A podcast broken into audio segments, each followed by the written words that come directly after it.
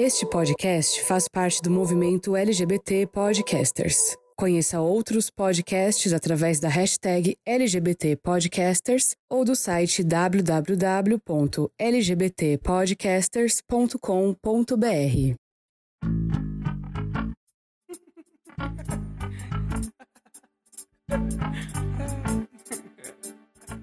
Fly Rollers. Eu, Karen. Hoje eu tô sozinha aqui, por enquanto. Passei primeiro para lembrar vocês, não precisa ser lembrado, né? Se precisa lembrar, devolva uma carteirinha. A gente está no mês da visibilidade lésbica e a gente preparou um conteúdo quase nada sapatão para vocês. Então, além de umas convidadas é, muito legais, muito especiais pra gente, então é, nós vamos fazer várias postagens no Instagram sobre fatos, curiosidades sapatão, né, para deixar a nossa boleia, a nossa frota cada dia mais consciente da nossa história. E, por último, eu queria me justificar o porquê que eu não vou participar no episódio de hoje. Acontece que a NET me ama. A NET me amando, ela me deixou sem internet no dia da gravação com a Marina ou com a Ganza. Né? E por respeito ao horário dos outros e também a gente conhecer a agenda dela, eu achei melhor a Veridiana tomar conta do episódio sozinha e eu me ausentar. Bom, foi, porque daí a Veridiana se assustou, quase teve um piripaque. Foi ótimo. Maravilhoso, mas quase que eu perdi a pessoa da edição. Amigos, amigos, edição à parte, né? Quase que eu perdi a pessoa da edição, gente. Mas é isso aí, aproveitem o episódio. Eu ouvi, tá maravilhoso. A Ganza é Guns é um posto de conhecimento, né? Então, curtam e a gente se vê na quinta-feira. Beijos!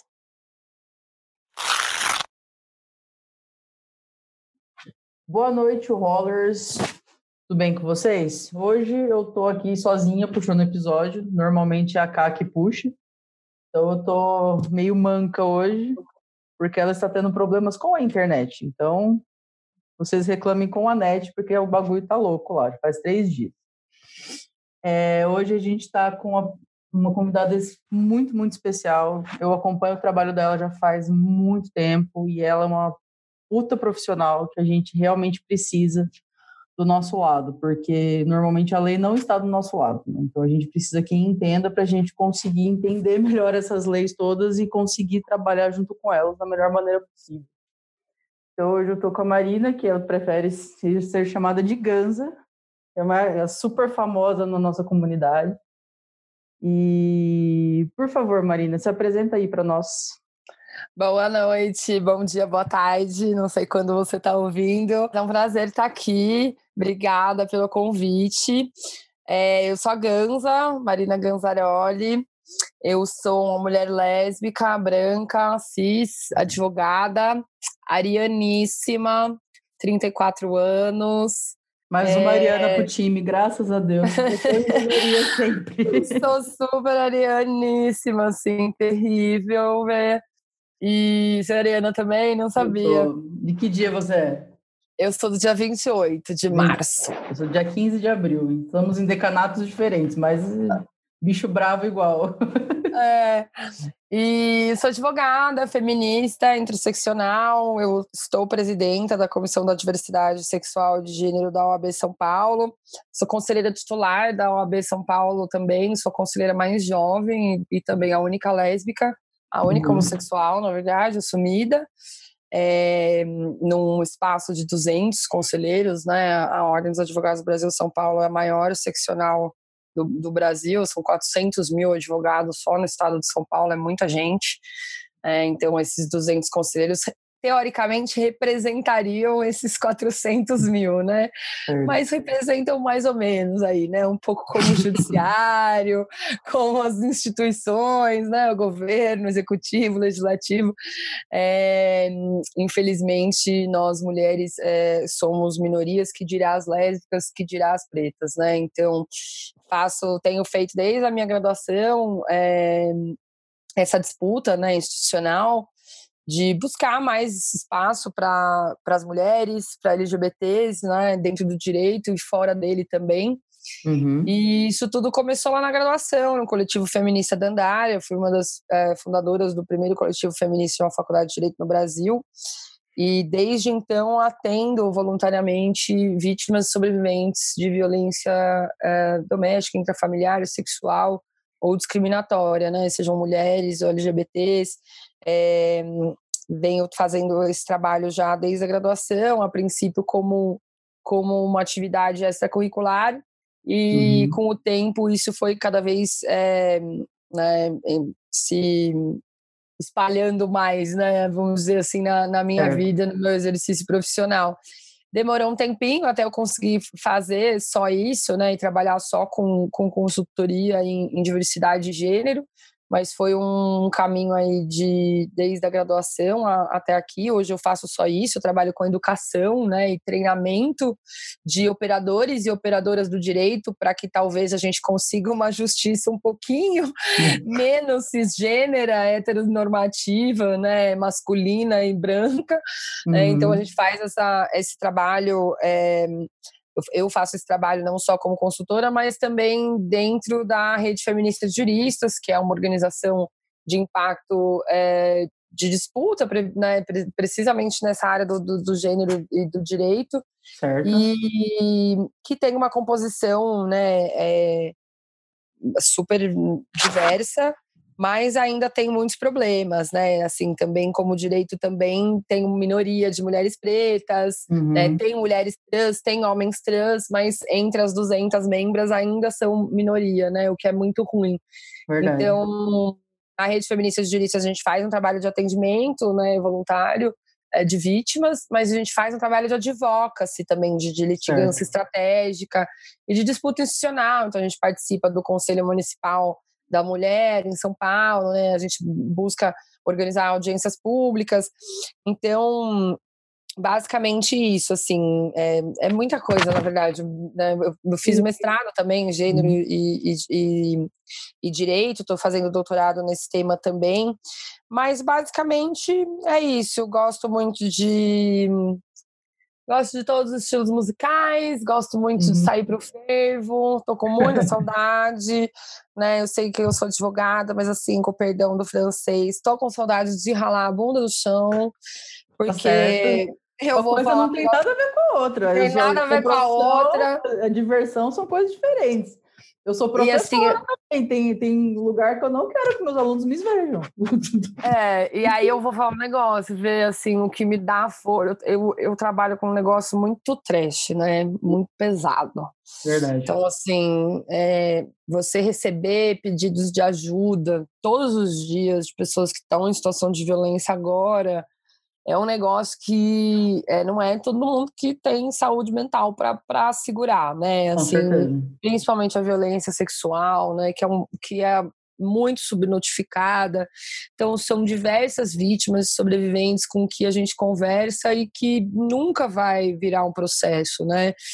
É, porque não é exatamente fácil, né, é, é fazer uhum. essa denúncia e, e, tocar esse processo para frente com todos, né, com todo o estigma, com a culpabilização que vem de uma sociedade que é patriarcal, que é racista, que é, é, é cis heteronormativa, né?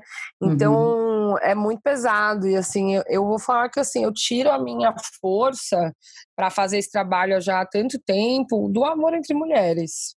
Com certeza. É, do afeto entre mulheres. Então, eu acho que em 13 anos atendendo diretamente sobreviventes, eu nunca senti o baque é, como eu tô sentindo agora, porque eu tô sem a minha fonte, entendeu? Sem, sem o meu, o meu escape, mojo, né? meu é. mojo, sabe? Da onde eu tiro minha energia vital, assim, Concordo. que é que é estar tá rodeada de sapatona, que é estar tá rodeada de outras mulheres, sabe? É, então, assim, eu tô sentindo uma falta que tá. Eu sei que, assim, né, não, tô, não tenho que reclamar, sou uma pessoa que, que tem uma série de privilégios, né? Eu tenho um uhum. teto, eu tô conseguindo apesar de muito menos job, estou conseguindo trabalhar um pouco, é, mas enfim, né, tenho gás, tenho luz, uhum. né, uma série de privilégios, mas assim, tá, tá, tá pesado, tá pesado porque eu trabalho com o cuidado do outro. Sim. E não tá rolando o autocuidado, assim, não, tá, não tô conseguindo. Então, a tá, gente tá acaba se sabotando, né? Às vezes, quando a gente fica muito tempo em casa, né? A gente acaba se largando, né? Porque a gente foca muito no trabalho e quando a gente tá em casa, que se lasca a gente, né? Mas é um trabalho que, que é, um, é um trabalho que me move, né? Não uhum. é, um, uhum. é um trabalho que eu, eu busquei trabalhar assim, especificamente com violência. A violência meio que me buscou momento que eu comecei a me organizar é, no, né, e participar do movimento feminista, sendo do direito, hum. as vítimas começaram a me procurar.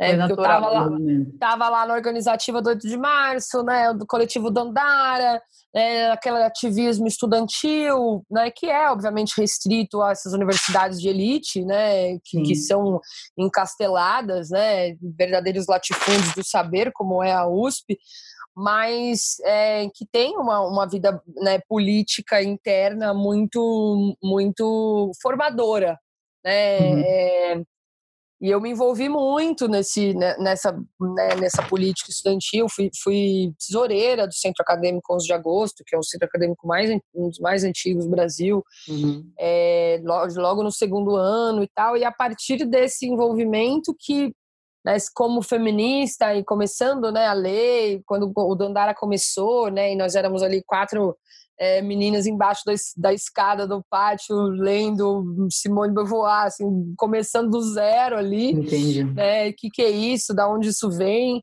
e se compreendendo melhor, automaticamente começaram a vir denúncias, né? Pô, fala lá com as meninas do direito, né, uhum. né? Elas estão no direito, elas são feministas, fulana foi estuprada, numa festa, num jogo universitário, conversa com elas lá, vê o que elas podem fazer, como é que faz a denúncia. Então, isso Mano, foi. começou cedo isso, então, na sua vida? Ah, foi... Começou muito, muito. O primeiro caso que eu atendi, eu estava no segundo ano, imagina, não sabia nada. Nossa. Né? E aí eu comecei a falar, bom, eu preciso aprender, né? Vou ajudar aqui a mana, vou, vou ver o que, que uhum. vou ler aqui e tal. E assim que começou. Então, assim, não foi uma coisa que eu busquei, né? É, é, um pouco isso, né? Eu tava, tava numa live agora com a Glória Groove, maravilhosa. E Não, fantástico. Eu, vi um pedaço, consegui ver um pedacinho. E eu, eu falei exatamente isso, né? Que assim, é que nem a coisa da medicina. A gente não fica buscando profissional da medicina, profissional da medicina de forma preventiva, né? Tem gente que, uhum. que faz, mas a grande maioria, meu, fiquei doente, aí eu vou procurar uma médica, um médico, né? E, e, o direito, infelizmente, também, né, no aspecto de gênero e de orientação sexual, de identidade de gênero, e também muito de, é, da questão racial, ele vem na violação, né? Tipo, cara, fui perseguido, uhum. no, fui perseguida pelo segurança no, é, no supermercado porque eu sou travesti preta, né? Então, assim, ela, ela vem na violação, né? Tentei usar meu documento, não tive meu nome respeitado no posto. Né? Tentei um emprego de trabalho, e, né, uma vaga num, num, trabalho, e logo quando eu cheguei, meu cabelo foi criticado, né? ou minha, é, é, né, a minha performance masculina enquanto mulher foi criticada, enfim, uhum. né, é, ela, o direito ele vem muito na violação, né? Eu sofri uma violência, eu sofri uma discriminação, eu sofri é, um, alguma forma de, de, de crime, né? Certo. Então foi uma coisa que, que foi o, o caminho contrário, sabe? Não, não, fui eu que busquei, foi me formando politicamente, me organizando politicamente uhum. e, e sob a perspectiva de trazendo nessas organizações políticas sempre a perspectiva de gênero e de sexualidade, automaticamente por ser do direito, é, colegas, companheiras, companheiros de, de, de luta é, passaram a me procurar para tirar dúvidas sobre uhum. violações, né? Sobre violência. E, e isso 13 anos atrás. Corta pra. e a Defende surgiu mais ou menos disso. É, a Defende. É, dessa necessidade desse conjunto, né, de mulheres hum. feministas do direito que foi se amplificando, né? É, porque quando eu me formei, uns três anos depois que eu me formei, eu continuava, continuei atendendo e tal. Trabalhei no sindicato do, do, dos bancários, eu fui ser advogada trabalhista, depois eu fui para a prefeitura, eu fui conselheira da criança municipal, eh, municipal da criança e adolescente, de drogas e álcool, de assistência social. Uhum. Aí trabalhei um, um, tempo na prefeitura no, na área da justiça, né, na Secretaria de Negócios Jurídicos, nessa interse intersecção com os conselhos e com os movimentos sociais. Depois eu fui para o Tribunal de Contas do município trabalhar com controle de corrupção, né, no, no, no, nas licitações públicas aqui do município. Foi quando eu comecei a entrar nessa conversa de compliance, né, e como garantir uhum. que a gente não tenha um problema lá na frente. E eu já fazia mestrado em gênero, né? E ali eu fui, e eu já fazia muita palestra e falava em muitos lugares sobre atendimento e escuta e enfrentamento da violência sexual e, e doméstica contra, contra a mulher, contra a criança e adolescente, contra LGBTs.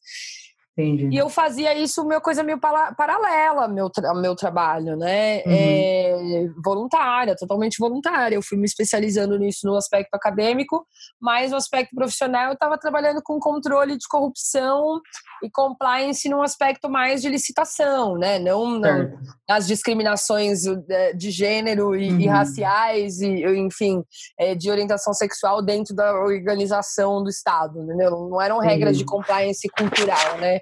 Esse exercício que a gente faz de desenvolver políticas internas de compliance que garantam que não tenham ações discriminatórias dentro da empresa ou assédios sexuais, etc. Entendi. E aí, com o tempo, eu fui conseguindo juntar as duas coisas no aspecto profissional, mas no aspecto do, né, do, desse trabalho voluntário. Quando eu estava no Tribunal de Contas, é, e eu continuei durante esse período, né, nesses três empregos que eu passei antes de trabalhar só com isso, é, eu continuei atendendo. E aí, na época, o, na época, o deputado Adriano Diogo, ele fez uma CPI na Assembleia Legislativa do Estado de São Paulo sobre as violações de direitos humanos nas universidades estaduais paulistas. Hum. E ele hum. começa com a coisa da violência no trote, principalmente certo. contra LGBTs, é, contra é, mulheres. É, e ele cai nos estupros, né, da medicina nas festas. E aí, uhum. não sei como, meu nome foi parar né, no uhum. ouvido dele, ele me ligou, ele falou, cara, fiquei sabendo que você atende, que você já faz isso há muito tempo, vem aqui falar, uhum. né, sobre isso. E aí eu fui. O Tribunal de Contas, inclusive, é, geograficamente aqui em São Paulo, é bem próximo da Assembleia Legislativa, né? Certo. E ambos são bem distantes do centro, né? Incrivelmente, eles estão meio perto, mas eles são bem distantes do centro. Então, é, fazia até sentido dar uma passada, eu dei uma passada, fui lá, sentei, descasquei, comecei a contar Sim. um monte de história de, de, diversos estupros que eu atendi, que eu sei Entendi. que aconteceram, porque eu falei com as vítimas, Entendi. entendeu? Eu, eu, atendi pessoalmente a vítima e eu, eu posso dizer que aconteceu assim, assim, assado, que o cara segurou a menina assim, assim, assado, que aconteceu em tais, em tais jogos, que aconteceu com tais e tais universidades, que não era só USP, que era Unesp, que eram as privadas, que era a PUC, que era, que era Uninove, que eram todas né? É, e aí eu fui dando vários exemplos, Unifesp, né? porque teoricamente ele só poderia falar das públicas estaduais, porque é a Assembleia Legislativa, certo. né? Como uhum. deputado. Mas eu fui e falei tudo, e assim, sem, sem expor necessariamente as vítimas, porque eu falei vários casos e falei várias faculdades. Não tem como você ligar. Não tinha como ligar uma coisa com a outra. Não tinha como ligar uma coisa com a outra, né? É, uhum. A princípio, né? Até teve um caso da Unifesp que até, assim, como tinha acabado de acontecer, dava até para ligar, mas enfim, o próprio coletivo feminista na época já tinha denunciado e tal, elas ficaram super assustadas com a repercussão, foi muito ruim. Mas é, dos outros casos não tinha como não tinha como ligar nada, assim, eram vários exemplos de violações, de estupros que não é, que não é, que não nunca foram, nunca tiveram visibilidade. E ninguém, nem a vítima à época que tinha acabado de acontecer da Unifesp, nem nenhuma das outras centenas de vítimas que eu atendi é, antes dela, né, e vão chegar na frente de um, um, monte de câmera e falar: Oi, tudo bem? Eu fui estuprado, assim, acessado, o cara me segurou, é assim, muito complicado isso, né? É muito complicado. E na, como advogada, eu podia fazer isso, né? Falou assim: olha, aconteceu, assim, assim, sabe? Enquanto advogada atendi, essas mulheres existem, uhum. essas estudantes existem. Meu, e aí daí estourou a boca do balão. Aí, assim, aí eu não conseguia mais trabalhar mesmo. Aí era, era só. Eu, eu fazia isso o dia inteiro. E na época, várias amigas, né, também estavam se empoderando, porque quando eu estava na faculdade, é, ninguém não tava, não era pop ainda ser feminista. Feminismo ainda era queimar sutiã, entendeu? Sim, Coisa sim. de sapatão, pra que isso? Então, assim, a grande maioria dessas minhas colegas que hoje estão na luta feminista, na graduação, me chamavam de doida, entendeu? Não Tava mais na farra, né? Na farra. É, não, não, elas estavam em organizações políticas também. Tinha galera é. bizarra sempre, que obviamente achar tudo bizarro, uhum. mas os próprios colegas de esquerda e as, as, as meninas de esquerda também elas achavam que essas pautas, até hoje, né, a esquerda pensa isso, né, que Sim. as pautas chamadas identitárias são pautas menores, são pautas secundárias, como se quando a gente estivesse livre da opressão de classe, automaticamente fosse existir equidade étnico-racial ah, e de gênero, entendeu? É automático, né, o negócio. É, exato, né, hum. vira a chavinha, então assim, né, é, é óbvio, a gente não pode fazer uma discussão apartada do, da, da, de classe, mas as coisas estão juntas, elas caminham juntas. Sim, né? não tem como separar. É, né? o, o jogador milionário não deixa de ser preto em campo de futebol, não deixa de sofrer racismo, né? a executiva é, lésbica não deixa de ser assediada, né? Porque ainda é colocada a sua sexualidade, a sua família no lugar de fetiche, de perversão, né? Então, assim, é, é, né? São coisas que, que elas, elas é, são intercruzadas, né? Então, são privilégios e opressões que são entrecruzados, né? Então, e essa concepção, assim, a gente já tem dificuldade de trabalhar ela hoje num campo progressista, que dirá naquele tempo, né? Então, assim, Sim. e muitas dessas colegas foram, foram acordando para o debate de gênero depois de formadas. E foram se aproximando, né? E, e, cada vez mais falando, poxa, eu quero me envolver, eu quero eu quero atender também. Isso, eu sempre fiz esse trabalho voluntário, né? E é. até hoje. Eu nunca ganhei um. Eu nunca peguei um caso e tive uma cliente que me pagou e eu falei, vou defender você contra o seu marido. Sim. Eu sempre fiz, é, prestei orientação, encaminho, eu fico com ela duas horas, eu explico para ela o melhor e o pior cenário da judicialização, para ela, empoderada dos direitos dela, decidir o que ela quer fazer. Né? Eu não tenho que virar para ninguém e falar, diz que 180, liga para a polícia. Para muita, né, para a grande maioria da, da, população periférica e preta do país, ligar para a polícia não funciona. Né? Então você está falando isso para quem? né? Para que público, né? Para quem que você está falando isso? Liga para um 90. Né? Que, mas que o 90? O 90 não existe na, né, nessa comunidade. Existe enquanto opressor, existe enquanto aquele que vai é, é, assassinar o seu filho, né? O filho dessa, dessa mulher preta que está sofrendo é, violência doméstica né, nessa comunidade periférica. Então, assim, para ela funciona ligar para o 90? Funciona ligar para o Disque de Direitos Humanos? Não, não funciona. Né? É, é, então, assim, mas ela tem que saber o que tem disponível, né? Olha, nessa região região tem tal abrigo. Uhum. É, se você quiser ir na delegacia, a gente vai pedir uma medida protetiva. Ele não vai poder chegar perto de você no seu trabalho, na sua residência. É. Mas vamos, né, vamos fazer isso acompanhado. Eu vou com você na delegacia. Então eu sempre fiz esse trabalho voluntário, mas eu nunca vivi disso, né? Hoje eu vivo de ensinar pessoas a fazerem isso, de treinar certo. operadores a, a, a fazerem isso. Mas até hoje eu continuo atendendo voluntariamente. Né? Eu nunca fiz disso um, né, um, um, uma forma de renda.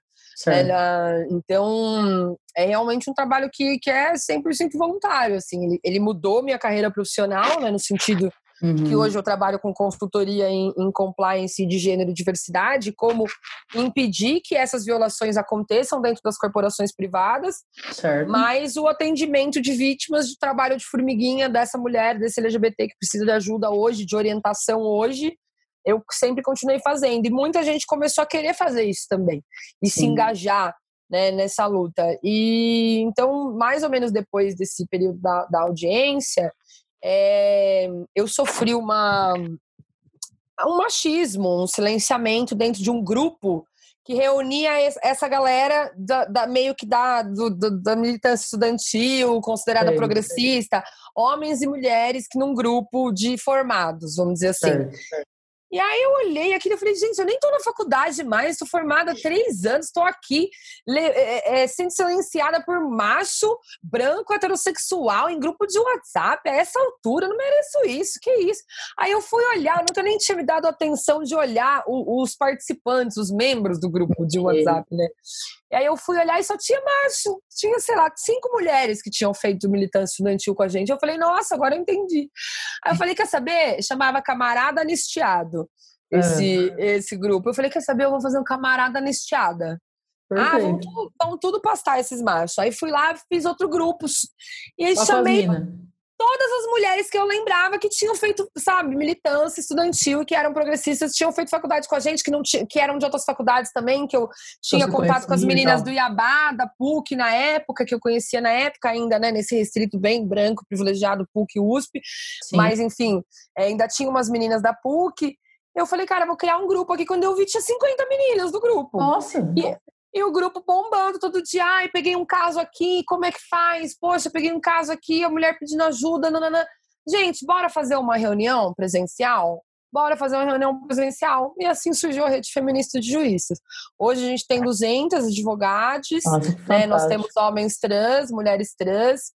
É, a gente ainda tem um problema sério né, de, de racismo institucional, porque das 200, uhum.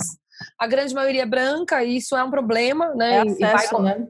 Vai continuar sendo um problema, né? Então, assim, uhum. no momento a gente está, inclusive, se reestruturando completamente e se refundando, né? Porque é, ou a gente alinha a nossa prática, né, o nosso discurso antirracista à prática, ou não tem nem por que continuar organizada num grupo feminista que se pretende é, interseccional, né? Então, uhum. assim, a necessidade da, né, de nós, branquitude, nos auto-implicarmos né, nesse processo de responsabilização pela problemática do racismo, que não é, no, não é das pessoas pretas, né, é nossa, é, é nossa, é, é nossa enquanto pessoas brancas, é, é urgente e, e, tardia.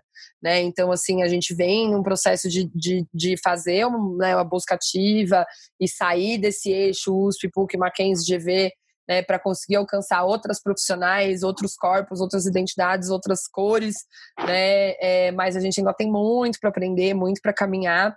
Mas nesses quatro anos a gente fez muita coisa legal. A gente participou da DPF do aborto. É, a gente foi a organização feminista mais votada aqui na cidade de São Paulo para o conselho, mais do que organizações tradicionais como o Movimento de Moradia, né? Uhum. E Marcha Mundial de Mulheres, então que a gente fica muito honrada é, porque são movimentos que, que são essenciais, né? E, e, e, é deles que, né? É deles que vem a necessidade de disputar, né? O direito. É, a gente faz uma disputa muito específica aqui, né? Que é desse discurso é, jurídico, né? Cis heteronormativo, branco, é, é heterossexual, masculino, que é o espaço do Estado e das instituições, né? Mas para o importante é não perder de vista o que, o que significa isso, né? Que é precisamente dar voz a, né? Não dar voz, porque também ninguém está pedindo voz, né? Mas construir junto, né? E conseguir ser capaz de de articular o direito para a emancipação e não para a manutenção do status quo, e isso a gente faz a partir de movimentos que, que fazem a luta de base, né, como Sim. moradia, como educação. Mas a gente fez muita coisa legal nesses quatro anos, a gente atendeu né, e atende muitas, muitas mulheres, é, é, presta muita orientação, a gente é, participou da redação, da alteração da legislação penal que trouxe o reconhecimento do estupro corretivo, né, que é aquele estupro cometido contra nós, mulheres lésbicas e também mulheres bissexuais. É, e, Cada e a gente absurdo que a gente tem que ouvir ainda sobre isso, né? Não, esse negócio do estupro coletivo é uma coisa assim. É, muito invisibilizada, né? Assim, uhum. dentro do movimento LGBT, de forma geral, é muito difícil falar sobre é, é, feminismo, né? E sobre gênero. A gente é Sim. um movimento ainda muito GGG, né? E branco, Sim. e cis. E é muito difícil, né? É porque é um. É, um, é como a raça, né? É um privilégio que, que atravessa todas as experiências das, da, da vida das mulheres, né? Sim. É, então, assim como a raça para as mulheres negras, né? Porque para nós isso não é colocado em nenhum momento, né? Não, não é. é então, então é, é assim, é uma formação constante mas a gente a gente tem muito muito é, muito resultado legal, né? O projeto Salve Quebrada da, da Olga levantou mais de, só nesse momento de pandemia, é, mais de 3 toneladas de alimento, né? Nossa, então, assim. Fantástico. É, a gente faz um trabalho que é um trabalho de estrutural, de formiguinha, de buscar mudança da política pública, de né, articular audiência pública, de fazer litigância estratégica, ir para o STF é, e buscar mudança de legislação, mas a gente faz o trabalho que, que tem um caráter mais assistencialista, mas que é o que, o que aquela mulher precisa hoje, que é atender. Mas é prestar orientação jurídica, entender, né? né? que é ter essas duas frentes. Uma frente que é mais imediatista e assistencialista, sim, né? mas que vai fazer toda a diferença na vida daquela mulher que precisa de uma orientação jurídica agora, porque ela está apanhando hoje do marido, e ela precisa entender Sim. como ela pede uma medida protetiva para garantir que o cara não entre na casa dela, ou para tentar garantir que ele não entre na casa dela e a mate, Sim. né? E também o trabalho mais estrutural, né? Que é um trabalho de, de mais, mais árduo, mais de, né? no sentido de é, dos resultados serem a mais longo prazo, que é buscar audiência pública, né? Então, uhum. Então, a Amanda Vitorino, a doutora Amanda Vitorino teve um trabalho que foi massa aqui em São Paulo, que foi brigar para permitir que os, os ônibus parassem fora do ponto nos horários noturnos para mulheres e para idosos. Sim. É, então, e aí, é, essa legislação a gente conseguiu passar a partir de audiência pública, né, que foi organizada pela doutora Amanda. Então, assim, é, e com a chamamos o SP Trans, né, e batemos na tecla, e aí saiu essa legislação garantindo né, essa possibilidade para mulheres e idosos. Então, assim, tem uma coisa, né, isso levou? Levou um ano e meio só para conseguir né, é, fazer esse, esse, ter esse impacto. Nesse um ano e meio, né, uma série de mulheres né, individuais, Marias, Anas, Camilas, uhum. foram atendidas nas suas demandas individuais.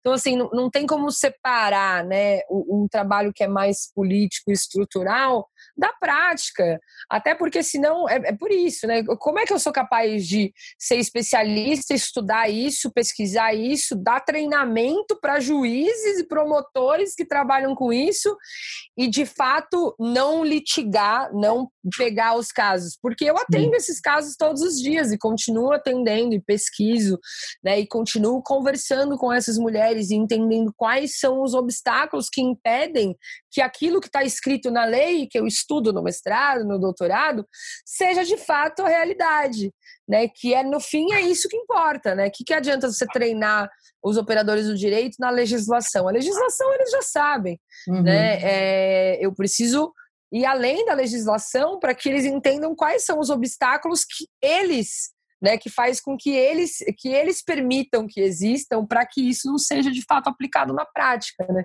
Então, se você não faz os dois, você não tem a capacidade de ver o, o, o, né, o, a, de ter a visão global, né? Você se desliga da Verdade. realidade das mulheres que estão buscando a aplicação da legislação. Então, estudar a legislação é legal, muito bonito e é tal. Lindo. Estudar gênero, estudar sexualidade.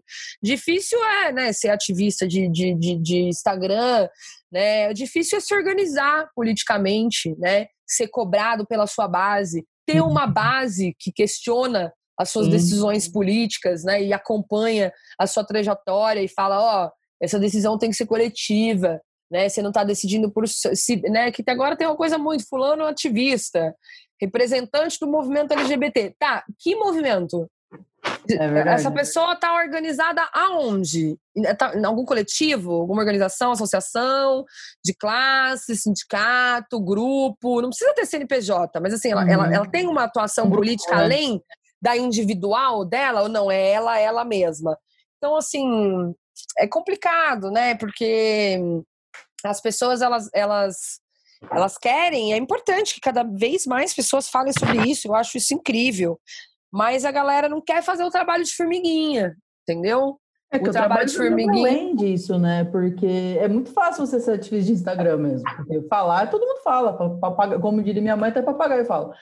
Né? Então, meter a mão onde precisa meter mesmo, ninguém quer fazer, né? É, difícil acompanhar a travesti na delegacia que foi presa Sim. injustamente no domingo à noite, entendeu? Isso que é difícil, Sim. sem ganhar um centavo. Isso que é difícil.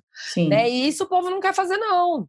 Né? O povo quer, quer, quer o like, quer, né? Uhum. quer que uhum. compre o livro, quer, mas não, não quer botar a mão na massa, né? E aí, depois ainda acha que é assistencialismo. Eu falo, cara, difícil, né? Porque você faz, você faz um, não faz o outro, então. É, mas o, as pessoas, no, no geral, acham que assistencialismo é, é, existe muita crítica em cima disso, porque as pessoas não entendem a demanda do momento, né? Não é que você não quer ficar suprindo, não é, não é questão de suprir a pessoa sempre para que ela não aprenda, não faça, não cresça. Mas é, é o momento, é aquele momento, ali que tá nesse, ela está com fome naquele momento, ela está com necessidade naquele momento, ela está com medo não, é naquele isso. momento, é, né? É só você não fazer um só. Não adianta é. você só ficar tapando o, o, sol com a peneira. Com certeza. Se você faz só o assistencialista ou o imediato, que responde à necessidade imediata, você vai continuar fazendo isso jogando gelo. É verdade. Né? É, mas você tem que fazer os dois, né? E você tem que fazer de forma organizada politicamente, porque Sim. senão se não é isso, né? Qual que é seu lastro? Qual que é a sua legitimidade? É seu mestrado, seu doutorado? Parabéns, você é especialista nesse assunto. Mas não quer dizer que você é do movimento. Você faz o que com isso, né? O que, que é você, você é do movimento acadêmico, mas o movimento LGBT já não, mais ou menos. Né? O que, que você está fazendo além de estudar? Porque estudar, o título é seu no fim, né? Mestre, doutor, fica para fica para você, não fica para a comunidade LGBT. Com né? certeza. Então, assim, se, se você não faz as duas coisas, é, é aí é isso, assim, né? É, acho que esse. esse é uma construção, esse, não é escada. É né? uma construção, é. E acho que. Acho que é um processo também, né? Um caminhar, enfim. Uhum. E que você vai. O único jeito de, de, de, melhorar é errando. E o único jeito de errar é coletivamente. Com é, certeza. É, porque senão ninguém vai, ninguém vai apontar, né? Ninguém vai. Além de, de, de, de comentários, de haters, né? Ninguém vai de fato, você não vai estar tá construindo dentro de um grupo, né? Então, no fim, é só a sua opinião, você decide o que você quer fazer e está decidido, né? É verdade. E no movimento mesmo não é bem assim que funciona, né? As decisões são tomadas de forma coletiva, as construções são difíceis porque são muitas vozes, Sim. né? Não é fácil construir movimento, é difícil. É por isso que as pessoas não se engajam, né? Então, é, é um desafio, realmente. Assim, eu devo sentir, eu devo dizer que, que, eu, que eu gosto muito do que eu faço, eu amo muito o que eu faço. Dá para perceber é, a paixão em você mesmo, do jeito Eu que gosto fala, bastante. Né? Agora eu tô assim, eu, eu realmente tô sentindo falta do afeto entre mulheres, que é o que me dá gás, que me dá força, porque essas últimas, assim, a gente perdeu, perdeu muitos amigos, né? São pessoas que não cometeram suicídio, são pessoas que foram suicidadas pelo preconceito uhum. pela discriminação, pela violência é, da sociedade. É, a gente perdeu vários amigos só nesse período de quarentena, né? Então, tá realmente pesado, assim, eu tô... Queria... Eu sou, sou, muito otimista, sou sempre uhum. otimista, tenho, eu sou uma pessoa muito otimista. Mas eu vou dizer que assim, que essas duas últimas semanas estão pesando, viu? Então, assim, é super um prazer estar conversando com, com você hoje, ver e com, porque falar sobre, sobre isso também é um pouco de, de autocuidado. Né? Sim, é, pra gente lembrar de onde a gente veio e por que, que a gente está aqui, sabe? Porque, olha, tá difícil para nossa população, não tá fácil. Assim, os pedidos, cada vez que eu abro minha, minha DM, meu Instagram, eu, olha, é, chorar, é realmente né? vontade de chorar. Eu falo, cara, é, tá muito pesado, realmente. E assim, eu faço isso há 13 anos, tá? Então tô só dizendo que tá mais pesado do que o normal. Tanto que, é que eu que faço isso há 13 anos tô sentindo, entendeu? É que a gente tá numa situação adversa, né, aqui, né? A quarentena ela pegou a gente de calça curta mesmo, porque, por exemplo, eu trabalho como professora. Eu não estou acostumado a trabalhar com câmera. Eu sou professora em sala de aula.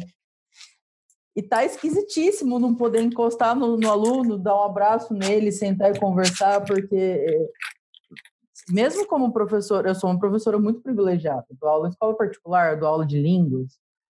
E, lógico, a gente tem todos os tipos de aluno, mas é... a gente vê muita coisa também. Por exemplo, vários alunos meus, eles mesmo eu não sendo, vamos dizer assim, fora do armário para eles, porque eu não falava disso na escola, eles, eu acho que, nos, acho que a gente se reconhece, né? Então, várias vezes, ó, teacher, vamos conversar comigo um pouquinho? Senta lá, conversa, não sei o quê. E essa, esse contato tem feito muita falta tem feito muita falta. Então, o podcast tem, tem salvado muitas vezes a gente. Assim, é um trabalho realmente a gente começou faz pouco tempo, E, mas está sendo já é, recompensador, assim. Conversar com pessoas como você, com as outras pessoas que a gente já conversou, é, a gente aprende muito todo dia, né? E essa troca do, do, da nossa comunidade com, com, com, vozes necessárias, assim, ela, ela precisa, né? A gente precisa disso, né? É Você um sabe que, assim, a alma a educação, cara, é, é, tudo, né? Assim, é o que eu falei, uhum. a, o direito ele vem na violação, né? Ele uhum. vem na é a pontinha violência, as estatísticas de violência e de violações contra a nossa população, elas são a ponta do iceberg, né? Abaixo da superfície, é, é, a gente tem essa estrutura cultural, social e econômica que mantém essa desigualdade de poder, né? E, e para enfrentar isso que está abaixo da superfície, só a educação, é só a educação verdadeiramente inclusiva, verdadeiramente emancipatória, transformadora, né? E, e assim, é, é, tem um estudo da Universidade de Colômbia que mostra que os jovens LGBTs eles têm cinco vezes mais chance de cometer suicídio. É, e os sintomas que a gente vê nesses jovens que estão sofrendo discriminação dentro de casa, ou mesmo na própria escola, da sociedade de forma geral, né, e estão buscando ainda essa aceitação e esse lugar, né, encontrando a sua sexualidade, a sua autonomia, né, é, e a sua identidade, né, a gente vê sintomas de estresse pós-traumático, assim, cara, que são assustadores, uhum. né, então, é, a gente, né, isso, é, é, é crise de choro, síndrome do pânico, é, perda de peso, distúrbio uhum. alimentar, é, excesso de sono ou insônia, automutilação demais, Nossa, demais. né? Automutilação, assim, é, disparado, né? É, depressão, ideias de suicídio, suicídio, abuso Violência. de drogas e álcool, é, agressividade. É, agressividade, né? é, agressividade ou então apatia total, né, desconexão, é, é, a queda né, da produtividade, isolamento social, Sim. evasão escolar, né? Então, assim, é, são são situações que a gente vê principalmente nessa molecada. Sim. Né? As mesmos sintomas de estresse pós-traumático que a gente vê nas vítimas de violência sexual. Sim. A gente vê na, na, nos jovens adolescentes que estão sofrendo bullying discriminatório pesado, igualzinho. É impressionante. É, eu observo isso bastante. Eu tenho um irmão de 20 anos e eu tenho um irmão de 12. Meu pai, ele casou de novo, então eu tenho, eu tenho 35. Então a diferença de idade, assim, é enorme, né? e eu observo, eu converso muito com eles, assim, e eu, graças a Deus os dois são bem estáveis, assim. Só que o mais velho às vezes vem com uns papos bravos de uns amigos dele que eu fico até com medo, assim, sabe? Várias vezes o Otávio chegou assim, não, tive que conversar com a minha amiga porque ela tava com umas ideias estranhas. Outra teve um ataque de ansiedade horroroso, lá, não sei o que aconteceu, ela teve que ser internada, sabe? São pessoas de 19 anos, 20 anos, às vezes mais novas que isso. E a gente, muitas vezes, pessoal tem, tem pai que é ignorante, que acha que é coisa do capeta, que acha que é influência de amigo, que não sei o quê, e não vê o que está acontecendo embaixo da própria casa ali, né? O tipo de agressão que às vezes o pai nem percebe que ele está fazendo com o filho, que ele foi criado daquele jeito. Então o buraco é muito mais embaixo, né? E as pessoas não, não conseguem ver além da superfície, às vezes. Né? Por exemplo, a educação, como você falou, é a base. Se a gente não tiver algum cuidar bem da base, você cada vez vai ter mais trabalho no futuro. Só que antes de você vem outro, vem outra coisa, né? Que é vem a, casa. A, a, família. A família, né? É a primeira violência LGBTfóbica, uhum. ela começa dentro de casa. Sim. Né? E aí a, a, a educação pode corroborar ou né, ser um uhum. lugar um lugar de acolhimento e de escuta para essa violência, né? Sim. É, e então assim é, é, é, é, mais embaixo ainda anterior, porque Sim, ele é familiar, anterior. né? Uhum. Então grupos como Mães pela Diversidade, né, e o trabalho com as famílias são ele é essencial. O trabalho com as religiões é essencial. Porque quem está dentro de casa não é a educação. Não. Quem está dentro de casa é a religião e a TV, né? É. A, a, imprensa. Então, assim, quem que consegue acessar essa família? Né? É, a escola consegue ter um baita diálogo amplo com, com pais e familiares? Não, não consegue. Seria o ideal? Seria. Seria perfeito. É, educadores, educadoras pensando, trabalhando junto né, com a família, com os pais, de forma reflexiva, coletiva. Não é assim. Né? Então, na prática, quem que chega? Né? A TV e a igreja né, qualquer que seja ela, ou a prática de, né, de, de é, enfim, de laços é, uhum. religiosos, né, com a sua comunidade e sociais também, né, esse lugar de encontro, de, de, de sim, exercício sim. da sua liberdade religiosa, do seu credo, né, então, é, e a gente precisa cada vez mais né, é, acessar esse, esses lugares para conseguir chegar na família, porque antes do problema chegar em você e chegar em mim, é dentro de né? casa que ele começa, né? E, e, é ali que a violência começa. Então, essa travesti que tem uma expectativa de vida de menos de 35 anos, por que, que a população T tem uma expectativa de, de, vida de menos de 35 anos? Porque a negação do direito começa logo já na juventude, porque ela, ela é colocada para fora de casa. Sim. Né? Ou então ela foge, porque ela está apanhando, ela morre, ela foge.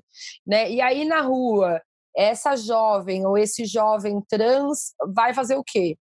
Vai vender né? o corpo, vai.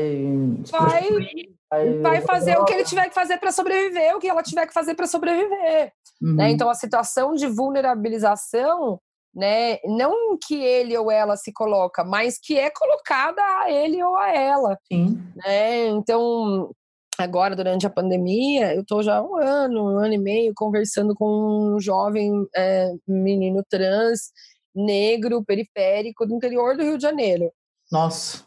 E ele estava fazendo faculdade de direito, inclusive, e tal. E assim, é pior do que tá muitas vezes tá num lar que não te aceita ainda assim é melhor do que estar tá na rua ou no acolhimento institucional. É Quando o acolhimento institucional existe. Uhum. Acolhimento institucional para jovens LGBTs expulsos de casa não existe. É, não tem esse equipamento, o Sistema Único de Assistência Social, tanto que a gente tem aí Casa 1, Casa Chama, Casa Florescer, tentando tapar um buraco do, do SUAS, né, do Sistema Único de Assistência Social, que existe, que permanece, que permanece inclusive para jovens, mulheres, cis, inclusive e héteras, que estão apanhando do pai, por exemplo. Digamos que você tem uma situação de violência doméstica, que o cara bate na mãe, Uhum. E ele nem precisa bater na menina, né? Mas a violência psicológica, Sim. a violência indireta também a afeta, né? Uhum. Obviamente. Uhum. E aí, digamos que essa menina queira sair de casa, não tem um abrigamento institucional para essa menina. Né? Ou ela vai com a mãe ou ela não vai. Entendi. Porque o único abrigamento institucional que existe para adolescente é de adolescente em conflito com a lei. Né? Então é aquele adolescente que está em né? conflito em Fundação Casa. Que, então, assim, não, não tem esse tipo de acolhimento de ah, eu tô apanhando meu pai porque eu sou LGBT, eu tô apanhando meu pai porque ele bate na minha mãe, ele também bate em mim. Uhum. Não tem esse tipo de acolhimento. Então, assim, é, é é, é, assim, né? Não, esse problema é ainda. Né? E ainda assim, é, entre a rua e um acolhimento que nem existe, muitas vezes esse lar ainda é melhor. Sim. Né? Até, até porque você pode também é, explorar é, familiares próximos, né? Assim, tudo antes de ir para o acolhimento. Tudo, Sim. tia, tu, porque o acolhimento é a pior possibilidade possível, né? Então, conversando por muito tempo com ele, porque o quadro é esse, né? Você uhum. vai tirar ele da casa, né? Mas tem mães pela diversidade no interior do Rio de Janeiro? Não tem, né? Para onde ele vai, né? Então não tem para onde ir, né? Não tem pra onde ir. E, especificamente esse jovem trans, ele fez 18 anos e, e, e quando ele fez 18 anos, ele cortou a, né, as, as tranças que ele tinha que eram compridas e foi expulso de casa. Né? E agora tá morando na casa de uma tia e a gente uhum. continua conversando. Então, assim, é, é só para dar um teve exemplo. Uma tia, né? Porque isso não né? tem Exato. Mas é, não, e por um tempo ele ficou mesmo na casa uhum. de amigos e tal. Então, assim, mas é, é um, para dar um exemplo, sabe? Uhum. É, e qual seria a alternativa, né? Então, às vezes eu me faço muito essa pergunta e, e às vezes eu acho que, que é preciso ser feita essa pergunta também para essa família de forma muito clara.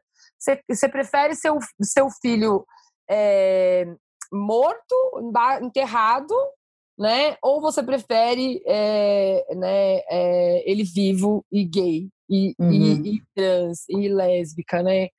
Eu acho que a pergunta é um pouco essa, sabe? É, para chocar mesmo, né? Para a pessoa conseguir entender a, a, profundidade disso, né? Infelizmente, a gente vai ouvir muita resposta que o pai prefere o filho morto, né? Exato, exato. É. E, e sabe que é uma coisa, né, nesses 13 anos, eu tenho certeza que nos outros tantas que, que virão, é, isso vai continuar se comprovando a, a, todas, em todas as vezes. Esse pai vai se arrepender de falar isso. Vai, com certeza. Ele vai se arrepender. Uhum. Ele vai se arrepender. É uma questão de tempo. Uhum. E aí é, pode ser muito tarde quando ele percebe que ele, que ele não devia ter seguido esse caminho. Né? Então, esse trabalho de sensibilização da família, que é um, um trabalho que eu não faço, ainda bem que eu não faço, porque eu já ia chegar com o pé no peito, como você percebeu. é, eu, não tenho, eu não tenho competência técnica para fazer esse trabalho, mas tem gente que faz esse trabalho como Mães pela Diversidade, que é essencial.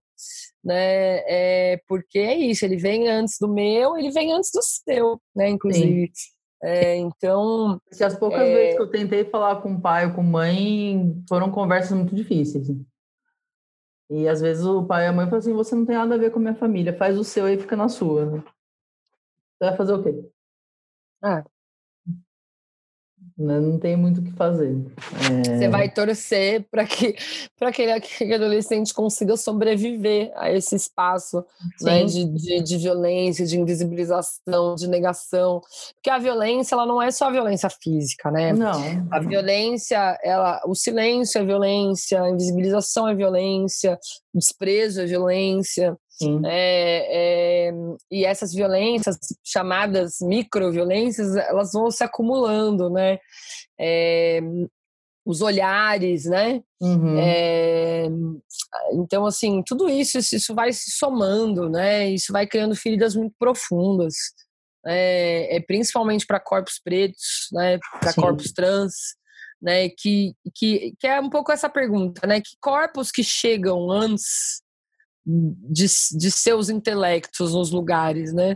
Sim. São os corpos femininos, são os corpos trans, são uhum. os corpos pretos, né? São os corpos com deficiência. Sim. É, antes da pessoa abrir a boca, é, ela já foi colocada ali numa série de, de caixinhas, né? É verdade. É, caixinhas que, diferente das caixinhas que se coloca um homem branco, cis e hétero quando ele entra, são caixinhas que diminuem Uhum. É, o que aquela pessoa é. São caixinhas que, que colocam a competência técnica, intelectual, artística né, dela para baixo, né, e não para cima. Né? Então, então é um, um, pouco isso, assim, né? Essa coisa da, da família é, poxa, é essencial.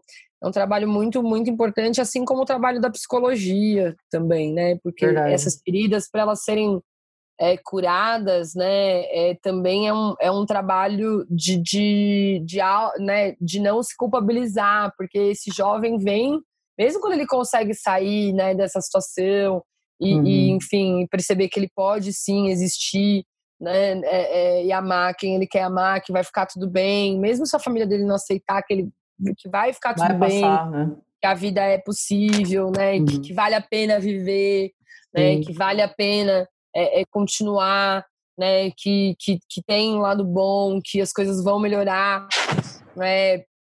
Mesmo é, mesmo assim, a gente a gente ainda encontra dificuldade, né, para conseguir acessar é, esse jovem, para conseguir falar sobre isso, né? uhum. né? Então é, uma, é um desafio constante, assim, né? É... E acho que é algo que nos move, porque todos passamos, de certa forma, né? Sim. Por isso, em diferentes graus. Sim. Então, é, é um pouco isso, assim. Acho que é uma jornada que, que nunca termina, sabe? Que, que Não, é nunca, é constante, é uma luta constante. É. Eu ia falar outra coisa, na verdade, mas eu esqueci. Daqui a pouco eu lembro. Não, sem problema. vamos, vamos, pode contar um pouquinho para a gente sobre a Comissão da Diversidade da OAB? Porque é um negócio relativamente novo, né? É um negócio novo e também não é um negócio que eu pretendo ficar, porque é um negócio que dá muito trabalho, é um espaço muito difícil.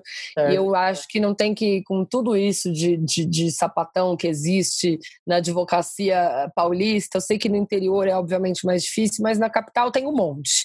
Né? Então, assim, não tem necessidade de, ser, de fazer. As pessoas fazem carreira na OAB, entendeu? Elas ficam presidentes das coisas por anos, por Sim. décadas. Nada contra quem escolhe fazer isso, mas eu, eu, eu acho que tem tanto advogado, advogada LGBT massa para ocupar esse lugar de poder, né? Eu, eu, eu já estou aqui nesse lugar de poder agora por uma gestão, eu uhum. posso é, colocar à disposição na próxima, sabe? Eu não tenho a intenção de, de fazer é, carreira. carreira enquanto presidenta da Comissão da Diversidade Sexual e de Gênero, não. Mas é uma coisa muito legal que rolou eu nem esperava que a gente fosse ganhar, na verdade. É, e foi muito bacana que a gente ganhou. Eu fiz, de fato, muita campanha e era a única LGBT assumida, como sou a única LGBT assumida do, do, da, do conselho. Entendi. Mas é uma plataforma muito bacana, muito, muito importante para falar sobre os nossos direitos, né? Que acessa uhum. muito, muito o espaço institucional num momento de retrocessos, né? É, e de perda dos nossos espaços da nossa população dentro da política pública em todos os âmbitos né, é, de governo é, é um espaço importante de estar tá, é, ocupado é, e de ser ocupado por mais LGBTs, né?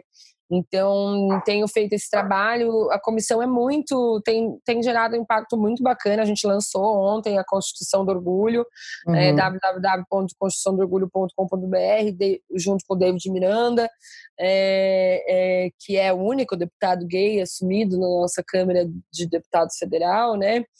É, inclusive junto com o senador Fabiano Cantarato, que é também o único senador gay assumido dentro do Senado conseguiram a projeção das cores da, Nossa, da bandeira LGBT. Eu achei aquilo ontem no Congresso. Cara, nossa. Muito legal, né? Então, assim, para a gente ver que é uma, é uma questão simbólica, é, mas nem o simbólico haveria se David não estivesse ali, se, é se Fabiana não estivesse ali, né?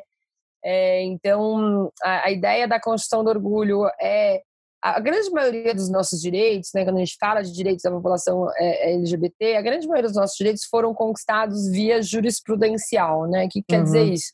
Quer dizer que a gente foi lá na portinha do Supremo Tribunal Federal e disse: olha, uma parte da população pode casar, a outra não. É, e a gente é igual em direito e em deveres, né? Em direitos uhum. e deveres de acordo com a Constituição, então, por favor, resolva isso.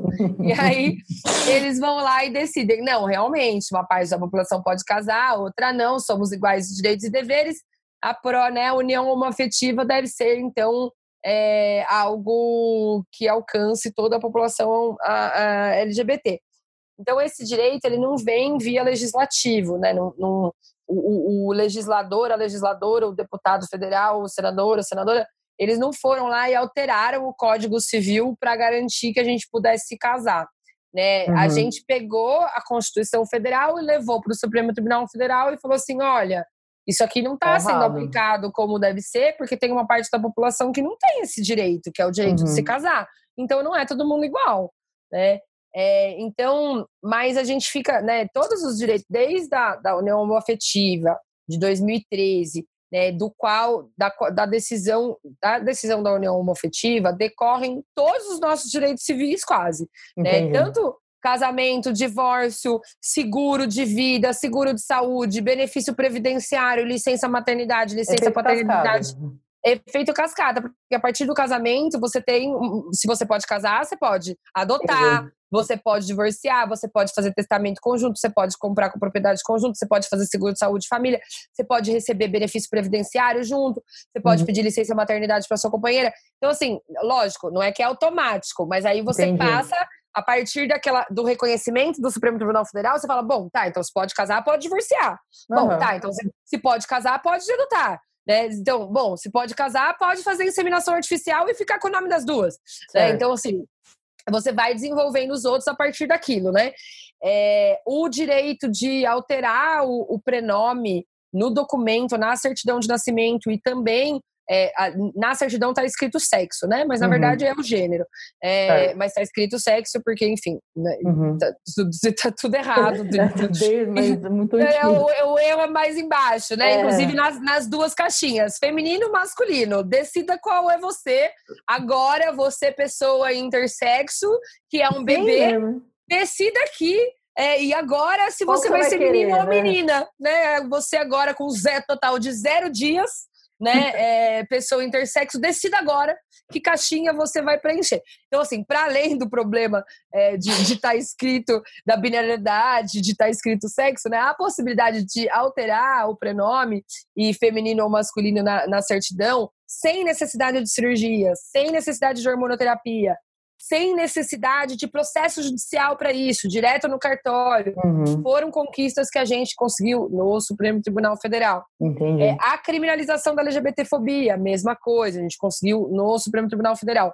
Só que por que, que a gente conseguiu todos esses direitos no Supremo Tribunal Federal? Porque a gente tem por trás disso uma Constituição. É, é, é, é, é com a Constituição na mão que a gente bate na porta do Supremo Tribunal Federal e fala: olha, isso aqui tá errado. Porque na Constituição, lá no artigo 5 tá falando que todo mundo é igual. E não é. Então, corrija a STF, porque não estão aplicando a Constituição. Está aqui na Constituição que tem que criminalizar a conduta discriminatória. Não está criminalizada a conduta discriminatória por orientação sexual e identidade de gênero. Uhum. Então, por favor, declare o Congresso omisso e aplique a lei é, é, é, antirracismo até que o Supremo, até que o, que o Congresso tenha uma legislação que combata a discriminação contra a população LGBT, né? Então assim é a Constituição que a gente usa para isso. E aí exatamente por causa disso a gente quis fazer uma campanha de visibilidade da Constituição, né? Para a uhum. gente aprender nossos direitos que são nossos também e é graças a eles que a gente conseguiu todos os outros no STF. Uhum. Né? Então, vamos conhecer a nossa Constituição, vamos conhecer nossos direitos fundamentais. Né? A Constituição de 88, lá é, de uma abertura de um longo processo de, de um longo regime militar, né, uma abertura, um processo democrático amplo que trouxe uma constituição cidadã que é muito boa. O problema é que ela não é aplicada, né? Então uhum. o STF é, é, criminalizou a LGBTfobia ano passado, mas a violência contra a população LGBT só aumentou de lá para cá. Né? Então, se a gente tivesse uma Constituição que fosse de fato aplicada, a gente não estaria nessa situação. Né? Então, é, a ideia da campanha da Constituição do Orgulho, que a gente está fazendo com a DDB Sunset, o David Miranda e a Comissão da Diversidade Sexual e de Gênero da OAB, é colorir com as cores da bandeira os nossos direitos constitucionais, para dar visibilidade para os direitos constitucionais, direitos fundamentais que desrespeitam as nossas pautas. É, então, a gente é, fez uma, uma versão impressa para é, enviar para influenciadores, né? Uma, uma tiragem limitada. Inclusive, a gente vai fazer uma tiragem maior, porque o pessoal é, não está contente só com o download, o pessoal quer, tem muita não, advogada é mesmo, que né? quer ela impressa, que assim, ela ficou num valor exorbitante, Imagina. não tinha como fazer uma impressão, entendeu? Uhum é, porque é um acetato e tal, né? Você, você vira e, e, e é, embaixo estão as, por cima estão as cores, por baixo estão as leis. E assim, mesmo a gente ficou com uma só. Eu e a doutora Luanda Pires estamos na maior disputa aqui, vai dar guarda compartilhada, porque a gente trabalhou um ano por esse projeto, só tem um exemplar. Eu já falei que para a OAB que não vai ficar, porque não foi a OAB que trabalhou. é, então a gente vai até fazer uma tiragem, acho que as pessoas querem quiseram muito. Mas, na verdade, está disponível o download gratuito, www.constituiçãodorgulho.com.br. Ah, eu entrei pra ver, não aguentei, fiquei curiosa. É, muito não, entrem, acessem, Tô façam o download, façam o download uhum. da Constituição, PDF, né? Se você quiser imprimir o PDF, imprima o PDF, até a gente conseguir fazer a tiragem aí, uma tiragem extra, mas faça o download, né? É, conheça os seus direitos, faz o download, deixa lá, vai que um dia né? Você uhum. precisa, poxa, eu vou atrás. Quais que são os, né? A gente coloriu a partir das violações, né? A agressão física, a agressão, a violência psicológica, injúria, difamação, homicídio, agressão sexual. A gente pintou né, é, os, os, direitos com, com as cores relativas a essas violações, né, uhum. né, relacionando um pouco o, o, as nossas garantias fundamentais. Obviamente é um, um, né, um exercício de, de abstração, porque os direitos fundamentais eles não falam de, de crimes né, uhum. especificamente, uhum. mas é graças a esses direitos que a gente tenha proteção diante das violações. Né? Então, baixe lá a Constituição do Orgulho a, e conheça a, a, o trabalho da comissão também. A gente é, tem vários, várias frentes de trabalho, obviamente a gente tem um trabalho que compete à categoria, né? A, a, a, a advocacia da diversidade, não só os aliados e LGBTs que trabalham com o direito da diversidade, mas aliados e LGBTs que são advogados, né, de, de, uhum. de, de, forma geral, enfim, tem situações é, que precisam do apoio da comissão, como violação de prerrogativas, né, uhum. é, né é, como é, no não reconhecimento do seu nome social, por exemplo, no fórum, né? Então a OAB ela tem esse papel também de defesa da categoria, né, profissional, uhum. é, e também de controle das violações da categoria, né? Então recentemente a OAB aprovou uma, uma a OAB nacional aprovou uma resolução que permite que é, pessoas que foram condenadas por LGBTfobia ou por violência doméstica não é, sejam inscritas, não sejam aceitas por ausência de idoneidade, portanto, né, é, nos, é, né, na estrutura da, da advocacia, não, não é consigam obter a carteira da, da, da OAB né, para exercer a profissão. Então, diante é, é, assim, o fato de que saiu a resolução já foi uma grande vitória. Agora, conseguir aplicar essa resolução são outros 500. Né? Então, a gente é tem. Um passo já. Já né? é um grande passo, a gente tem conseguido, né? Então, assim, é, é, a, a gente teve situações de advogados que fizeram declarações LGBTfóbicas que me foram encaminhadas e eu encaminhei para o Tribunal de Ética também da categoria. Eu acho muito difícil que eles sejam punidos, porque uhum. a categoria tende a se proteger, mas, né, água mole em pedra dura, é, o cara tem uma, uma denúncia, tem outra denúncia, tem outra denúncia, até que talvez um dia a gente consiga, quem sabe, aí, né, é, é, dar uma suspensão, né, é, de fato dar uma, algum tipo de punição para esses, esses advogados que também existem, infelizmente, é, que, que, reproduzem aí essas estruturas né, de, de, opressão e de violência. Mas de forma geral, né, eu não sou nem do Tribunal de Ética e nem uh, do, da, da, Comissão de Prerrogativas, apesar de como conselheira votar né, nas uhum. questões éticas. É, a, mas no âmbito da comissão, a gente tem um trabalho mais voltado para os direitos LGBTs e para a advocacia da diversidade também. Né? Uhum. Né? Então, desde as comissões que fazem parte das subseções no interior, a gente tem 245 subseções no interior do estado de São Paulo, é, então, 600 municípios tem no estado, mais 600, sei lá, quase 700, não sei, agora não lembro. Mas tem 245 subseções. Então, cada uma dessas subseções, é, nem todas têm comissões de diversidade, porque hum, é difícil, uma cidade de Sim. poucos habitantes, já é difícil você estar tá fora do armário, que dirá você virar presidente da comissão da diversidade e tampar é o armário na sua testa, entendeu?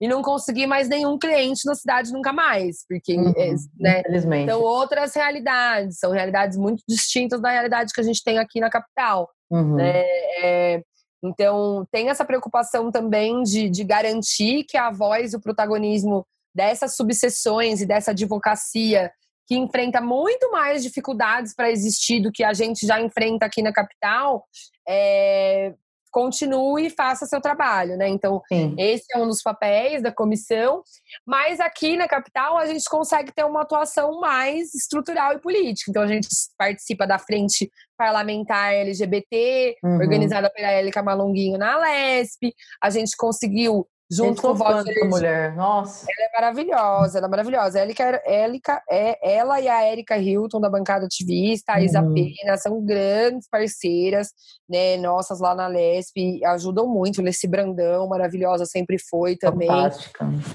Fantástica.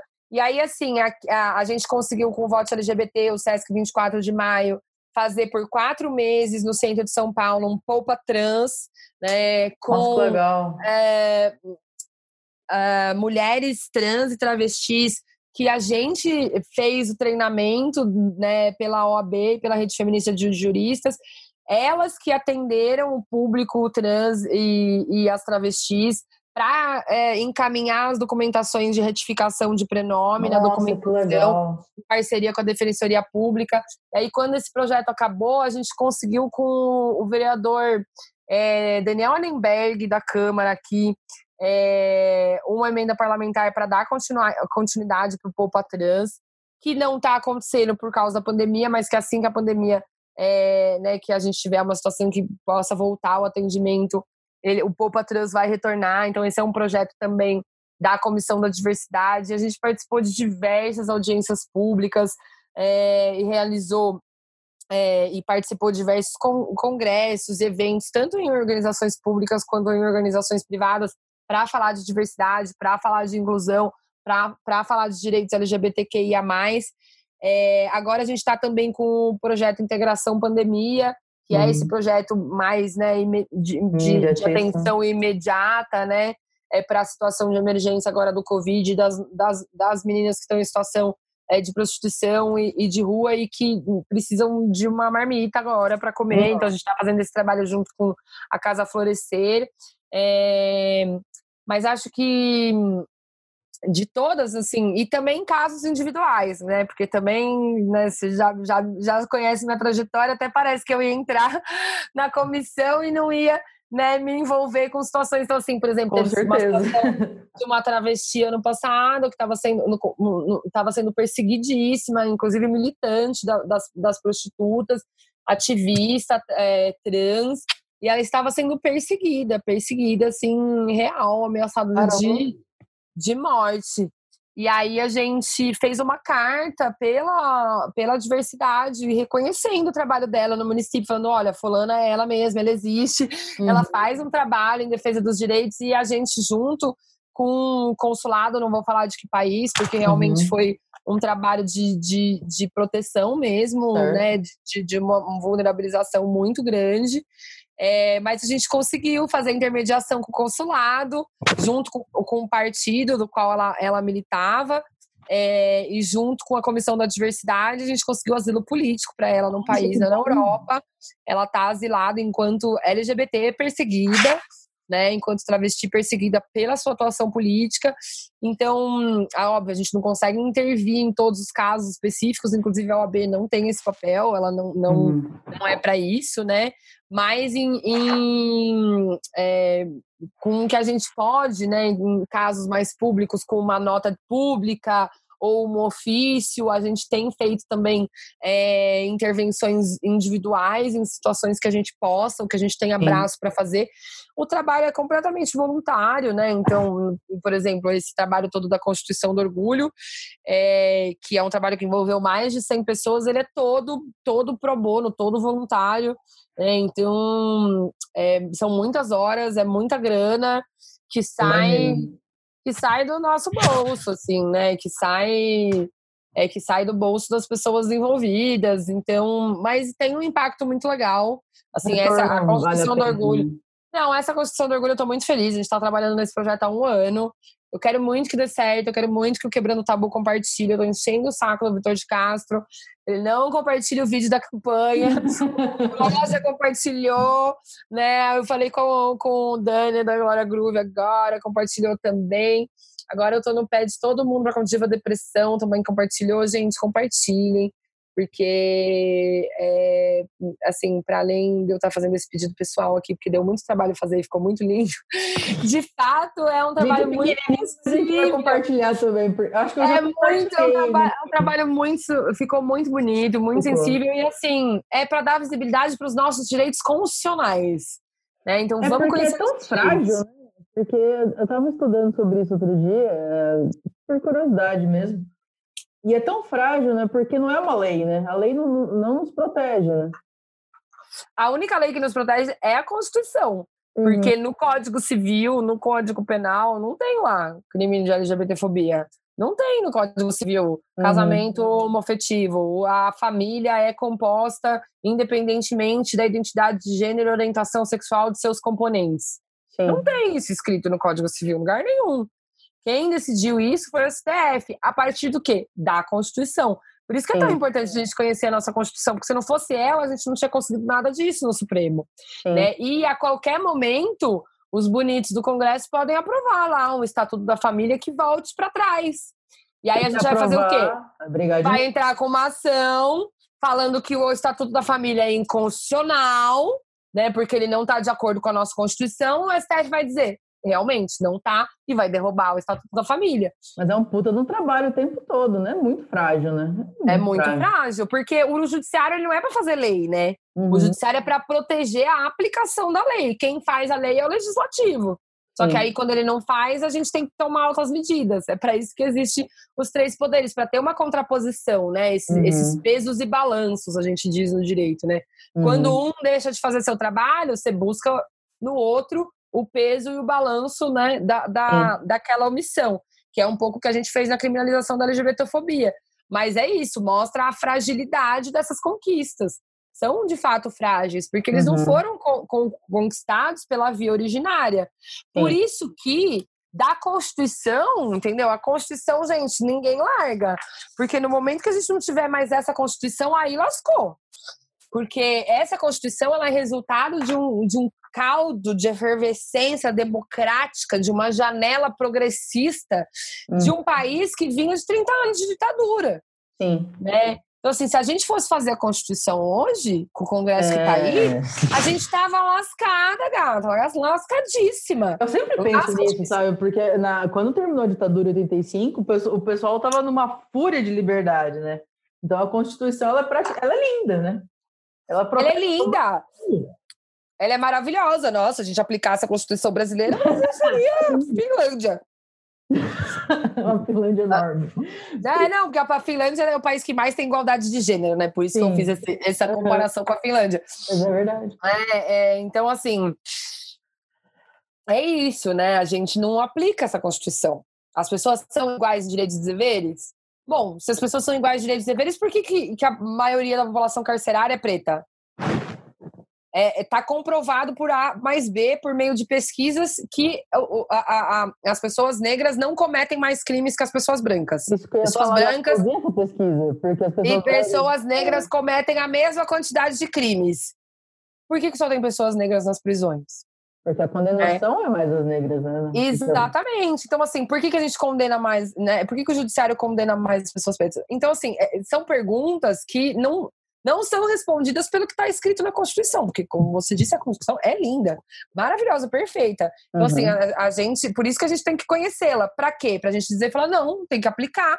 Uhum. Eu tenho o direito de responder em liberdade. Isso é um crime patrimonial, não é um crime contra a vida. É tráfico de drogas. Uhum. É, é um crime patrimonial. A pessoa não matou ninguém, não roubou ninguém né? É uma organização crime, é um crime, um crime de, de, de né? É, no caso não é um crime patrimonial, tráfico de drogas foi um exemplo ruim, mas uhum. vamos dizer um furto, Sim. né? Então assim, é um crime patrimonial, furtou um veículo, tá? O cara é a primeira vez que ele furta, ele tem que responder encarcerado. Se ele tivesse advogado, ele fosse branco e ele tivesse faculdade e ele tivesse endereço nos jardins, ele responderia em liberdade ou preso? Verdade. Ele responderia em liberdade. Então, o cara que, que mora na perifa, que é preto, que é pobre, também tem que responder em liberdade. O direito é o mesmo para os dois. Só que ele não é aplicado igual. Né? Uhum. Né? É, as garantias, o sistema não funciona igual para todo mundo. É, então, por isso, que, por isso que é importante a gente conhecer a nossa Constituição, porque na Constituição diz que deveria funcionar igual para todo mundo. Né? Uhum. Então, a ideia da Constituição do Orgulho é um pouco isso, a gente conhecer esses direitos e se apropriar deles, porque senão eles nunca vão sair do papel. É verdade. Meu, fantástico. Marina, eu vou encaminhar já para o final para dar uma relaxada já, porque acho que a gente cobriu tudo aqui. É bom que você você fala, sabe, eu amei o jeito que você fala. Você fala com muita paixão, assim, é muito legal conversar. O negócio que eu vou falando, né? Você faz uma pergunta, quando acaba ah, a resposta, já está em outro lugar, no, Não, começamos é no ponto A, terminamos no ponto C. mas assim que é legal, é fluido. É, e é natural, né? Não precisa. Meu, tô amando conversar. Eu tipo, pudesse a noite inteira conversando com você. Não, que depois você não vai conseguir editar nunca, né? é. Mundos perfeitos. Normalmente, quando a gente acaba, a gente faz uma pergunta capciosa. Né? Hum, nesse, adoro. Nesse, a gente está gravando vários episódios especiais, alguns vão ao ar agora a partir de junho, por causa do, do, do mês da, da, do orgulho, outros a gente vai na, colocar na, no orgulho lésbico, então a gente está trabalhando nesse aí. Então as perguntas estão mais de boas, né? Não estão não tô deixando muita gente de calça curta, né? Porque a Karen costuma dizer que normalmente as perguntas são para me deixar sem graça, né? E normalmente ela consegue.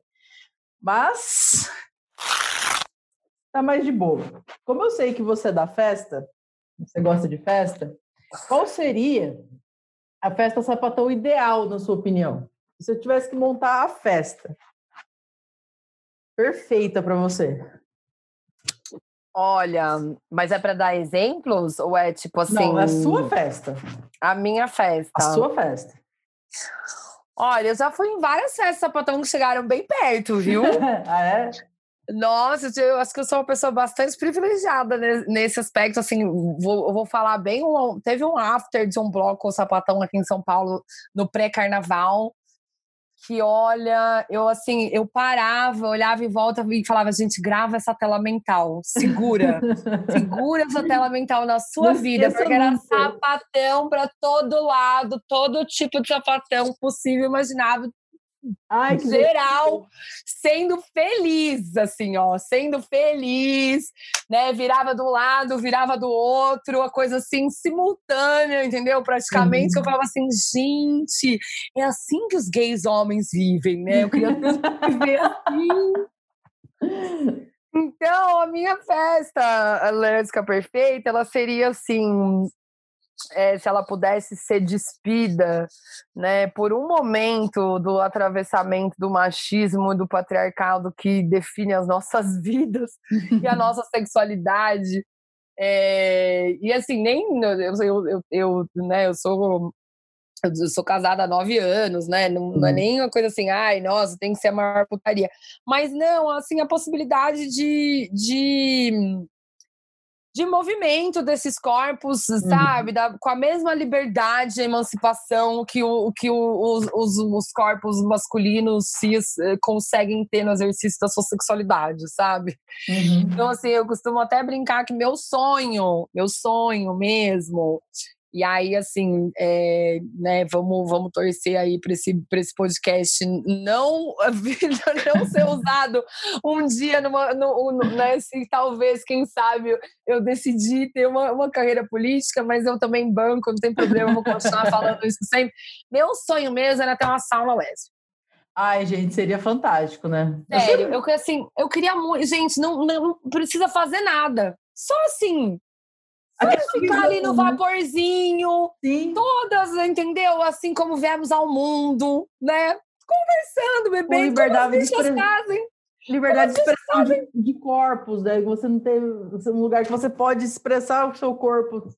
E, e assim, eu, eu, morei na Alemanha, eu morei na Alemanha um tempo, porque eu fiz uma parte do, de, de, da faculdade lá, eu consegui uma bolsa do governo alemão, fiquei lá um ano. Uhum. E lá existe uma cultura muito forte, né? É, do nudismo que chama FKK, uhum. que é Freikörperkultur, em alemão quer dizer a cultura do corpo livre. Uhum. Né? Aqui a gente fala nudismo, naturismo, é, e aqui não dá, né? Não rola, não tem como. Não, não, rola, não rola.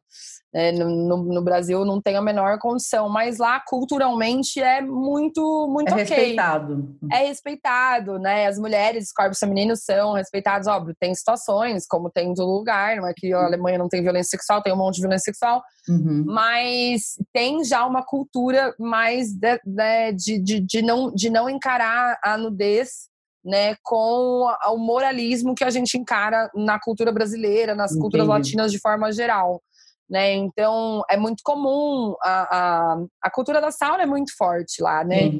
E as famílias... A inteira, né? A, na, as famílias fazem sauna juntas, né? Então, assim, é, é, é, tipo, tá você e a sua namorada, e vocês estão nuas junto com o seu sogro, a sua sogra, a avó da sua companheira o irmão adolescente dela com a namoradinha. E tá todo mundo na sauna pelado de boa. Tipo, normal. É assim. Lá é assim. Então, assim, é cultural, é cultural, é realmente cultural. E assim, meu sonho, meu sonho. é que você vai fazer uma balada numa sauna só de sapatão. Ai, gente, ia ser maravilhoso isso. Ia ser maravilhoso. Eu compartilho assim. desse sonho agora. Eu nunca tinha pensado nisso, mas você plantou uma semente. Já que você falou assim que é para sonho, sonho, Bom. sonho, sonho mesmo, já que é para sonhar com o impossível, é, sonho é mais nessa linha aí. É, mas eu acho que tá certo, porque o brasileiro é muito moralista ainda, né? O brasileiro tem muito essa, esse ideário cristão do, do pecado, né? Do corpo, da, da Eva, da maçã, do fruto. do caralho a quatro, tudo, e, e é problemático isso, né? Entender que não tem nada a ver, né? que é. respeitando cabe todo mundo, né? Mas, de forma geral, já fico muito feliz estando rodeada de mulheres lésbicas, é, cis ou trans, é, um bom funk, uhum. é, um, um, bom. Um, né, ou qualquer outra música que faça as pessoas dançarem, ralar coxa, Alegria, né? entendeu? Né? Alegria, que no caso aqui em São Paulo é funk, não sei onde você tá ouvindo, pode ser outra coisa aí, um forró, enfim, alguma coisa que faz mais sentido para onde você tá. Eu sou tá. de São Paulo também, então é funk, eu sou mais do rock, mas também tem pula, abraça e, e bora lá. E é isso, assim, onde tiver mulher sapa, é, de, de todas as cores, com todos os corpos, meu, me conte comigo. Música alta e de preferência um drinkzinho, porque a gente também não é de ferro. Com certeza. Pra, mim é a festa sapatão perfeita. Agora, ideal, ideal mesmo, um dia, quem sabe, uma sauna sapatão seria incrível. Seria lindo. Ah, compartilho muito, muito, muito mesmo. Ganza, é, você tem alguma indicação para gente de, de, de, algum alguém da internet, alguma coisa? Eu, você já indicou a Constituição da Diversidade, que eu acho que todo mundo deveria acessar o site agora, né? Vendo isso. E mas tem alguém que você acha que deveria ser ouvido mais que você pode indicar para gente? Cara, eu acho que nesse momento, é, enquanto mulher lésbica e mulher branca, é, que né, busca sua, constantemente a, sua, a desconstrução do seu próprio privilégio racial, é, do seu privilégio da branquitude, a gente não tinha que estar tá falando de racismo, a gente está falando uhum. de branquitude, porque é esse que é o problema. Sim. Eu acho que eu recomendo Doralice, Igreja Lesbiteriana e Miss Beleza Universal. São duas sapas pretas incríveis, maravilhosas, é, que, que produzem é, uma, um, que fazem um trabalho, que tem uma arte incrível, é, são cantoras incríveis e são mulheres lésbicas negras. Acho que é, enquanto mulheres lésbicas a gente tem a obrigação de consumir conteúdo né, de outras mulheres lésbicas, né, assim, o mínimo. É, porque ninguém, infelizmente, ninguém fará isso por nós, né? Então, se a gente não Verdade. contar a história de Juremas Werneck, né, ou de, de, de Luanas Barbosas, né, seja né, pela violência ou pela academia, né, uhum. pela sua produção acadêmica, como é a Jurema, ou pelo que aconteceu com a Luana né, em Ribeirão, é, a gente nunca, né, ninguém dará visibilidade, né, nem ao trabalho acadêmico de mulheres como a Jurema, nem a histórias, a tristes histórias de violência do Estado contra a mulher lésbica, preta e periférica, como a história da Luana.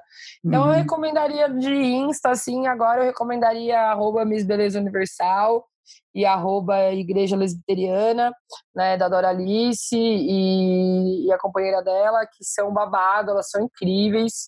É, então, assim, acompanhem o trabalho delas e, e bora consumir é, mais, né, mais conteúdo de mulheres lésbicas, pretas, brancas, cis e trans. Perfeito. Mas que amem mulheres também, porque não somos muitas, temos que estar unidas. Verdade, muita verdade.